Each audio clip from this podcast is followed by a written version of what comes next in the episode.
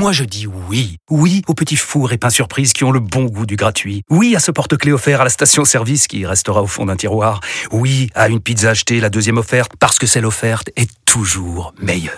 On préfère tous quand c'est gratuit. Chez Skoda, profitez de deux mois de loyer offert sur une sélection de modèles jusqu'au 31 mars. Portes ouvertes ce week-end. Skoda. Deux loyers offerts après premier loyer en LLD 37 mois sur toute la gamme Skoda, Orenia et Enya Coupé, c'est accord par Volkswagen Bank. Détails sur skoda.fr. Au quotidien, prenez les transports en commun. C'est Manuel Bompard qui est avec nous, directeur de campagne législative pour la France Insoumise, l'architecte de l'accord. Bonjour. Bonjour Manuel Bompard. Bonjour. C'est vous, c'est vous le, le grand architecte alors qui avait réussi ce tour de force? Le grand architecte, je sais pas, hein, j'étais responsable des négociations pour la France Insoumise. Bien sûr, j'étais à la tête d'une d'une équipe. On était une dizaine de personnes à avoir conduit ces, ces, ces discussions. Et je suis pas le seul architecte. Pour qu'un rassemblement soit possible, euh, il faut que la formation politique qui était arrivée en tête à l'élection présidentielle, la France Insoumise, le souhaite, mais il faut aussi que les autres en soient d'accord. Donc j'ai envie de dire qu'il y a plusieurs architectes, mais en tout cas, je suis satisfait du résultat. Vous avez vu ce qui s'est passé euh, au Parti Socialiste? On va vous revoir, euh, vous remontrer la séquence là. Olivier Faure qui annonce l'accord là. On, on regarde avec vous puis on écoute. Allez. Mais très bien. Si vous- tu veux clarifier tes positions, mais je vais aller jusqu'au bout.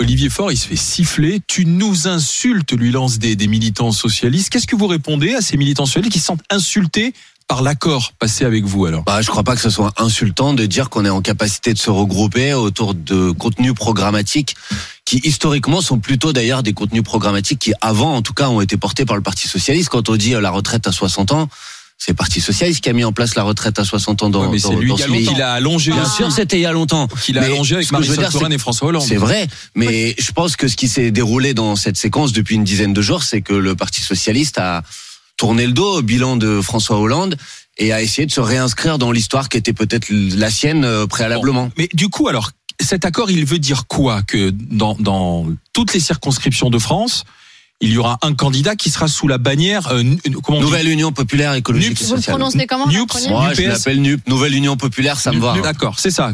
Ouais, bien sûr, ça veut dire que sur l'ensemble des, des circonscriptions du pays, alors dans cette discussion, on, on, on s'est euh, concentré sur les discussions euh, sur la France métropolitaine, les Français de l'étranger, c'est 546 circonscriptions, et sur ces 546 circonscriptions, on s'est mis d'accord sur l'idée qu'il y aurait effectivement qu'un seul candidat ou une seule candidate porteur d'un programme qui sera un programme partagé, donc un programme qu'on aura euh, en commun, et ce qui permettra d'envisager une présence de ces candidats au deuxième tour dans plus de 400 Mais circonscriptions. tout, tout à l'heure, on avait euh, ici au 32-16 un électeur France Insoumis qui, qui disait hors de question Mm. pour moi. Hors de question pour moi, s'il me colle un, un électeur socialiste, je vote pas pour lui. Et puis on avait une socialiste pur jus, 70 ans, mitterrandienne dans l'âme, qui a dit mais hors de question, je ne partage pas les mêmes valeurs que que, que la France Bah, écoutez, Insoumise. les, les, les sondages qui sont publiés depuis quelques jours démontrent qu'à 80, 4, plus de Ouais, 90% des sympathisants de gauche sont d'accord avec la démarche euh, qu'on a qu'on a la, Avec la la démarche démarche. qu'on a constituée. Donc après moi, c'est pas l'étiquette du candidat qui m'importe, c'est de savoir ce qu'il porte.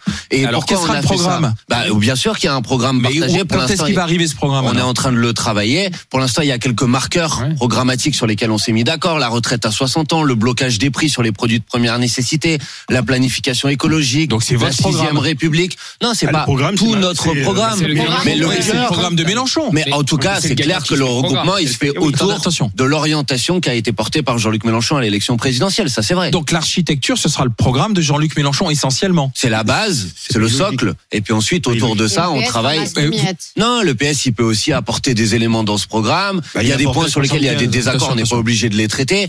Bon, on a fait en sorte de faire quelque chose d'intelligent. Pourquoi on le fait? Parce que l'objectif, c'est pas de témoigner, c'est pas d'aller constituer le premier groupe d'opposition à l'Assemblée nationale. Ah bon? L'objectif, c'est Ah d'être bah- Ah bah, attendez, je majoritaire. comprends pas. L'objectif, c'est d'être majoritaire, d'avoir la majorité à l'Assemblée Il nationale. faudra faire avoir en sorte oui, pour ça il faut Jean-Luc plus de Mélenchon soit 280 Premier élus. Il faut plus de 289, 289, oui. Vous pensez que vous aurez Bah 289 écoutez, je vois les sondages qui sont tombés depuis le début de la semaine.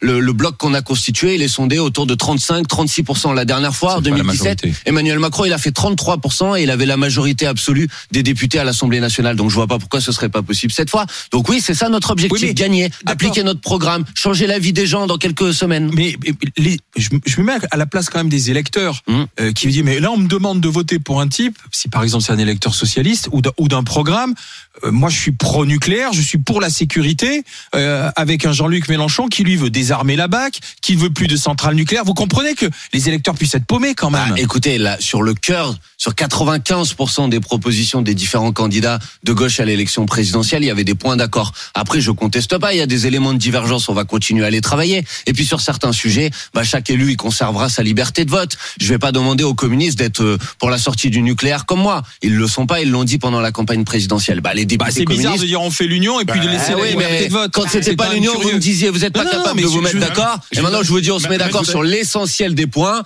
Et ben, je pense que c'est une bonne nouvelle quand même. Vous avez liquidé le Non, c'est- Bah oui. l'objectif c'est pas de liquider Non, non, qui que ce soit. L'objectif c'est de se regrouper pour être en capacité de gagner. Franchement, les affaires d'appareil, ça intéresse pas beaucoup les gens. La question c'est de savoir si Jean-Luc Mélenchon Bah, peut être premier ministre, inventés ou peut être premier Ah, ministre dans quelques semaines pour changer la vie des gens. Il y a des gens qui, au moment de l'élection présidentielle, se sont dit si Mélenchon est élu, on va bloquer les prix. Je vais pouvoir avoir le la- carburant que je paye moins cher. Je, serai- je pourrais partir à la retraite Ah, euh, à 60 Manuel ans. Bon- Mon SMIC va augmenter. C'est ça les sujets C'est la revanche de Mélenchon sur le PS. Mais non, mais ça c'est des affaires de non. interne, de politique. Bah, Moi, c'est- la réalité. Non. tout le monde. Non, ce qui Il n'y intéresse a pas les de gens. revanche de Mélenchon sur le PS. Mais ce qui est intéressant, c'est de savoir ce qu'on va faire pour les gens. Et le programme, les- les- ils l'auront quand les gens alors Ils l'auront dans quelques jours. C'est-à-dire quelques jours. Je pense au milieu de la semaine prochaine. M- Mercredi prochain, il y aura au le plus tard, au plus tard. au plus tard mercredi prochain le programme du Bien sûr, NUPS. bien sûr. ouais. Mais comment D'accord. allez-vous rassurer Écoutez, on Après, a, on a question. entendu nos- nos- notre auditrice tout à l'heure. Vous savez, il y a des marqueurs très importants au niveau idéologique. Mhm.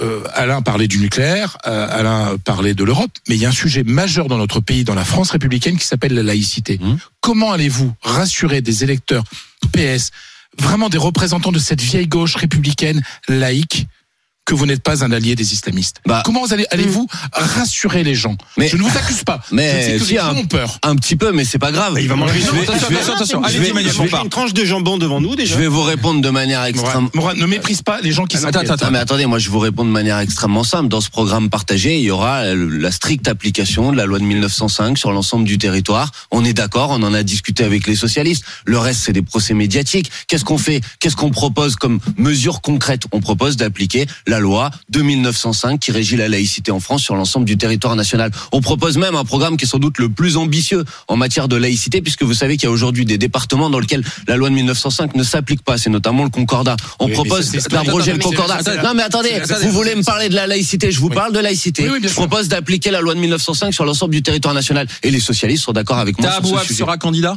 Ben, ça, on va voir. Il y a eu des investitures. En tout cas, il est pressenti pour Il y être a polémique. candidat. Aux- Oui, dès, dès, En, dès qu'une sein aussi, hein, oui, dès qu'une personne issue de l'immigration veut se présenter aux élections législatives, non, c'est pas n'importe si, qui. si, si, non, c'est pas trop facile. Ça donne lieu tout de suite à des procès, à, à des propos d'ailleurs très vous dites, on va euh, voir. C'est pas sûr qu'il soit candidat. Bah non, mais c'est parce que c'est euh, demain qu'on annoncera un certain nombre de nos investitures. Et c'est bien mais parti. en tout cas, c'est lui qui est pressenti pour être candidat sur cette Et que des- et que Et je l'assume. Et j'ai pas de problème à le dire. Et vous, pour vous, il doit être candidat. Bien sûr. D'accord. Bah écoutez, c'est un jeune homme qui a peut-être fait des bêtises comme tout le monde, qui a peut-être dit des choses que j'aurais pas dit, mais c'est un Non, mais il est jeune. vous- vous il est jeune. critiquez, euh, La vous- question c'est de savoir s'il est d'accord avec le critiquez programme. Éric Zemmour qui était condamné et Tabouaf qui a été condamné. euh, Ouais, vous, d'abord, c'est pas de problème un qu'il soit candidat. Non, d'abord euh, c'est pas la même condamnation. D'abord, c'est pas du tout la même condamnation. Tahabouaf a été condamné effectivement parce qu'il a euh, tenu une injure. Il est d'ailleurs, il a fait appel, d'accord? Et malheureusement, il y a d'autres personnes qui ont euh, euh, tenu des, des injures. Moi, je suis pas d'accord avec ce qu'il a dit. Mais si maintenant, parce que quelqu'un a dit une bêtise une fois alors qu'il avait 22 ou 23 ans, il peut plus être candidat toute sa vie aux élections législatives, on va avoir un certain nombre de problèmes. La question, c'est est-ce qu'il est d'accord avec notre programme? Je crois que c'est le cas. Et dans ce cas-là, c'est un très bon Sur- candidat. Sur, sur toutes les investitures, tout est arrêté, tout est bouclé? Non, pas tout, pas tout, mais quasiment tout. Ouais. Euh, on a euh, dans les négociations qui ont eu lieu, il y a eu donc une répartition des circonscriptions et en ce qui concerne la France insoumise, à peu près Combien- toutes les candidatures combien, sont déterminées. combien vous en aurez, la France Bah, Insoumise c'est euh, à peu près un peu plus de 300 circonscriptions pour euh, des candidats issus de la France insoumise, 70 cir- circonscriptions pour des candidats issus du Parti socialiste, 100 circonscriptions pour des candidats issus d'Europe Écologie Les Verts et 50 circonscriptions pour des candidats issus du Parti Et, et communiste. là où il y aura refus de, de là où il y aura dissidence, qu'est-ce que vous ferez alors? Bah, les statuts des différentes organisations politiques prévoient que si on se présente contre un candidat qui est soutenu officiellement par son parti, on en est exclu. Donc euh, je pense que c'est ce qui se produira. J'ai entendu d'ailleurs des socialistes dire hier soir que si des personnes maintenaient leur candidature contre le candidat de notre rassemblement, ils ne seraient plus membres du Parti Bah, C'est ce qu'a socialiste. dit Olivier Faure. Et C'est ce qu'il a dit. Alors, questions, Thomas Porcher, Ouais. Mourad Boujal, Ouais, Salman. Alors déjà, je, je trouve que, que le fait que la France insoumise, grande gagnante quand même de l'élection présidentielle, tende la main au, par, au parti perdant qui avait quand même des scores très faibles, je trouve que c'est une bonne chose. Ça, contrairement à 2017, c'est une bonne chose. La deuxième chose, je tiens quand même à vous féliciter d'avoir mené ces, ces, ces- parce que pour avoir fait quelques réunions à l'époque de ma moindre carrière politique, je pense qu'il faut avoir les reins solides parce que des réunions longues avec des gens qui ont l'habitude de discuter de ça, de, de, enfin c'est vrai, l'Europe Écologie Les Verts a quand même réussi à avoir des ministres avec le Parti socialiste, même quand il pesait pas grand chose, ces gens qui sont habitués quand même à négocier euh, très durement. Donc ça, c'est c'est une bonne chose. Après, quand même, je pense pour une grande partie des, des sympathisants, des militants, des gens qui s'intéressent vraiment au fond, on a l'impression là que c'est pas une union populaire pour l'instant, c'est une union des partis de gauche. Mhm. C'est une union des partis de gauche. Et là, la campagne va commencer. Et là, cette campagne est une, en majorité aussi locale, hein, à 50% locale, à 50% nationale, on va dire. Et là, il va falloir vraiment transformer cette union de gauche en union populaire. Et là, c'est le prochain défi, moi, je pense, qui, qui, qui, qui, qui, qui, qui attend cette alliance finalement euh, de gauche. Ah, c'est vrai, c'est c'est tout à fait juste. D'ailleurs, quand- dans les discussions qu'on avait avec les autres organisations politiques, nous on a dit depuis le début, on vous propose pas seulement un accord électoral, on vous propose un accord programmatique, donc sur un programme partagé, j'en ai parlé, et un accord stratégique. Et l'accord stratégique, c'est que il s'agit pas de construire seulement un tête-à-tête entre les organisations politiques. Il s'agit de faire en sorte qu'il y ait des figures syndicales, associatives, des personnalités engagées dans la société qui décident de s'engager en politique autour de nous. Et d'ailleurs, vous le verrez, on va le mettre en place puisque dans l'accord qu'on a signé, on a décidé qu'on allait mettre en place un parlement de cette nouvelle Union populaire dans lequel à moitié ce seront des membres des organisations politiques et la deuxième moitié ce seront des personnes qui ne sont encartées nulle part et qui ont envie de s'engager dans ce projet. Mais vous avez raison, c'est un essai qui reste à transformer. En tout cas, on travaille dans cette direction. Notre volonté, c'est pas de faire une union de la gauche traditionnelle, c'est de faire une nouvelle Union populaire. C'est à ça qu'on travaille. Mourad Boudjelal. Euh, moi, je voulais vous parler de la France entrepreneuriale, qui est Mhm. inquiète euh, si la France insoumise euh, est amenée à prendre le pouvoir. Et je voudrais que vous la rassuriez. Euh, vous voyez le monde, le monde. Quand vous dites qu'il faut augmenter le SMIC, on est tous d'accord. Mais vous voyez ça par le prisme du CAC 40. Euh, moi, je voudrais que vous m'expliquiez euh, le petit patron qui a deux salariés ou trois salariés, qui prend des risques, à qui, euh, qui a un bilan qui est à peu près équilibré, un, un coup négatif, un, un coup positif. Euh, comment il va faire dans son modèle économique pour augmenter le SMIC? Est-ce que vous voulez décréter une loi pour augmenter le chiffre d'affaires, augmenter le carnet de commandes? Je vais vous répondre, vous allez voir. Franchement, je vais vous dire, sans, sans modifier le modèle économique Pas du de coût du travail. Hein. Je suis très content de votre question. Moi, j'assume de dire ici que je considère que le programme de la France Insoumise et le programme partagé qu'on va porter ensemble, c'est sans doute le meilleur, y compris pour les entrepreneurs et pour les petits patrons. Je vais vous dire pourquoi. D'abord parce que quand on dit on va faire la planification écologique, quand on dit on va relancer l'activité économique, à la fin, c'est du carnet de commandes aussi pour les petites et les moyennes ça, entreprises. des- Ensuite, je vous réponds sur la question du SMIC, il n'y a pas de problème. Ouais.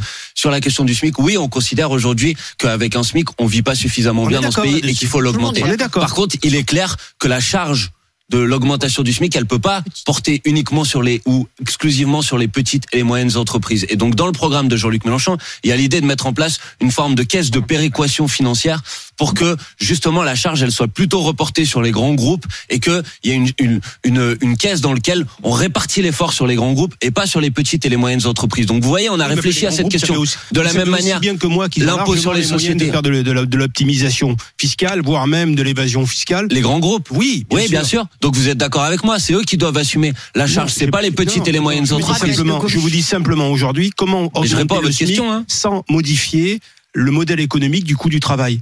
Mais je vous ai, franchement, je crois vous comment, avoir comment répondu. augmenter le SMIC euh, dans un pays où toute la charge, toute la fiscalité repose sur le coût du travail Alors moi d'abord, bon, je suis pas tout à fait d'accord avec Bah, ce si. diagnostic, mais on pourra en reparler. Mais Bah, je crois qu'à la Si. question concrète que vous avez posée, j'ai répondu. Quand vous donnez, quand vous donnez mi- 1200 euros Mm. à un salarié euh, sans, sans la loi Fillon, combien ça vous coûte? Quand je donne 1200. 1200 euros à un salarié, combien ça à vous coûte? 4000, Non, ça vous coûte Dites-moi. 20% de charges salariales Ouais. supplémentaires, grosso modo 20-22, et 40% de charges Ouais. patronales. On est environ entre 60 et 65% de charges Mais en attendez, fonction du attendez, secteur d'activité. a eu Oui, la- bah, d'accord. ouais. Mais parce que là- là, tu Ah, tiens moi je comprends pas votre question là, mais je- alors, ne l'ai pas encore posé, donc Ouais. c'est normal que vous la compreniez pas. Est-ce que vous pensez pas plutôt que ces 65% seraient plus intelligents à être reversés aux salariés et que la fiscalité soit appliquée sur la consommation de façon à ce que nous payions des impôts plutôt en consommant qu'en travaillant? Et peut-être revenir à un modèle économique comme ça, ou ce modèle que- qui est en place, qui est hyper sécuritaire, mais qui fait qu'aujourd'hui le coût du travail euh, est, est quasiment minime pour chaque salarié avec un pour la SMIC très taxe bas. carbone, toi. hein, T'es pour tout. Ah, Alors, allez-y, Manuel Moi, Bompard. je vais répondre à plusieurs questions. Premièrement, votre première question, c'était de savoir comment on faisait en sorte de rendre possible l'augmentation du SMIC pour les petites et les moyennes entreprises. Vous n'êtes pas obligé d'être d'accord avec la solution que j'ai proposée, mais j'en ai proposé une solution. On est d'accord pour Deuxièmement, augmenter le SMIC. Attends, attends, de- oui, mais je vous ai aussi dit qu'on proposait de mettre en place un dispositif qui permettait que cette augmentation soit impacte davantage les grandes entreprises, les grands groupes plutôt que les petites et les moyennes se entreprises. Ça me paraît être une proposition intelligente si on sort des caricatures entre nous. Deuxièmement, là, sur la question que vous avez posée, moi, j'utilise pas le terme de charge parce que les cotisations dont vous parlez, c'est des cotisations qui permettent de financer nos retraites, qui permettent de financer notre assurance maladie, qui permettent de faire en sorte que quand on est malade, on puisse être soigné dans des bonnes conditions. Alors oui, c'est vrai, il y a d'autres pays dans lesquels on considère que euh, les cotisations, elles sont moins importantes. Mais alors, il faut souscrire à des assurances privées pour aller se soigner. Non, non. Ben, je suis pas sûr que ça soit un modèle qui soit plus favorable pour les gens vous savez très bien qu'en fonction de la, spi- de la fiscalité, à la- à l'arrivée, il y a la consolidation des comptes et il y a marqué trésor public, quel que soit l'organisme. Donc, pour arriver à cette consolidation des comptes, on peut aller chercher les, re- les ressources ailleurs, notamment dans la consommation, ce qui me paraît beaucoup plus Mais la consommation, que dans euh, le travail. Mais la consommation de qui? Si c'est euh, votre proposition, c'est de- c'est quoi? C'est la TVA Eh, par Bah, exemple. Vous voulez un impôt Ouais, bah, vous voulez donc créer- un impôt qui impacte tout le monde de la même manière. Moi, excusez-moi, je suis pour une réforme fiscale dans laquelle l'impôt il est la progressif, en sorte que ça soit les plus riches qui payent. l'impôt société, va augmenter Et vous allez, non mais assumez-le. Proposez que vous allez augmenter la TVA, mais je suis pas sûr que ça sera très populaire. Moi, je considère qu'il faut faire en sorte d'une réforme fiscale qui permette à l'impôt d'être plus juste et donc que ça soit davantage les grandes fortunes qui soient mises à TVA, Il contribution. s'agit d'augmenter la, consommation. la TVA va s'augmenter toute seule si la consommation augmente. Une question cynique. Est-ce que vous avez sauvé la trésorerie du Parti Socialiste avec ses 70 circonscriptions aussi? Puisqu'il faut rappeler que c'est 1,40€ ou 1,70€ Bah, par voix, un- plus euro 35 000 euros par, Oui, par enfin, député. bah, Il y a de l'argent quand même bah, en jeu. Hein. C'est oui, ce qui fait vivre les partis, les législatives. Très bien, mais vous savez, si le Parti socialiste n'avait pas décidé de signer cet accord, il aurait présenté des candidats dans 500 ou 550 circonscriptions qui auraient peut-être fait 5, 6, 7% si on en croit les sondages. Et qui auraient sans doute gagné plus d'argent que dans l'accord dans lequel on est en train de constituer. Donc vous voyez, faut pas, faut pas mépriser les gens. Je pense que le choix qui a été fait par Olivier Faure, que je, sal- dont je salue ici, franchement, le, le choix stratégique par les militants du Parti socialiste, c'est un choix courageux. Ils se sont dit, est-ce qu'on y va pour témoigner aux élections législatives ou est-ce qu'on s'associe à un projet qui vise à faire en sorte que Jean-Luc Mélenchon puisse être Premier ministre dans quelques semaines et qu'on puisse changer la vie des gens? Parce que quand on est militant politique, notre objectif, c'est de changer la vie des gens. Donc moi, je salue le choix qu'ils ont fait et je le méprise pas parce que je pense qu'ils ont fait un choix courageux, un choix lucide et un choix de sincérité. Et donc le programme euh, commun, on peut dire ça Partagé, on l'a appelé, mais au programme partagé ça ressemble au programme commun Bien sûr, après forcément. après, il faut dire la vérité. Le programme commun, c'est 10 ans de, de réalisation. On va pas en 10 jours. Euh, euh, résoudre tous les difficultés, tous les débats, tous les sujets qu'on peut avoir. Donc on prend les choses par étapes. Mais on aura un programme partagé de plusieurs centaines de propositions. Et puis il y a des sujets sur lesquels il faudra continuer à débattre, à discuter. On s'est engagé dans cet accord à constituer à l'Assemblée nationale un intergroupe, c'est-à-dire une structure qui permettra aux différents groupes, socialistes, insoumis, écologistes, communistes, de travailler ensemble à l'avenir. Voilà, c'est ça l'état d'esprit de l'accord qu'on a constitué. Je suis très heureux qu'il soit fait et je sais que ça lève un vent d'espoir dans ce pays et j'invite toutes celles et ceux qui nous écoutent à aller voter le 12 et le 19 juin. Le match n'est pas fini, la présidentielle c'est pas terminé. On peut encore changer la vie des gens, ça se passe en juin. Et il a dit avec le point serré. Voilà. C'est ça. Merci Manuel. Merci Bompard. à vous. Merci d'être passé merci par, euh, par les GG.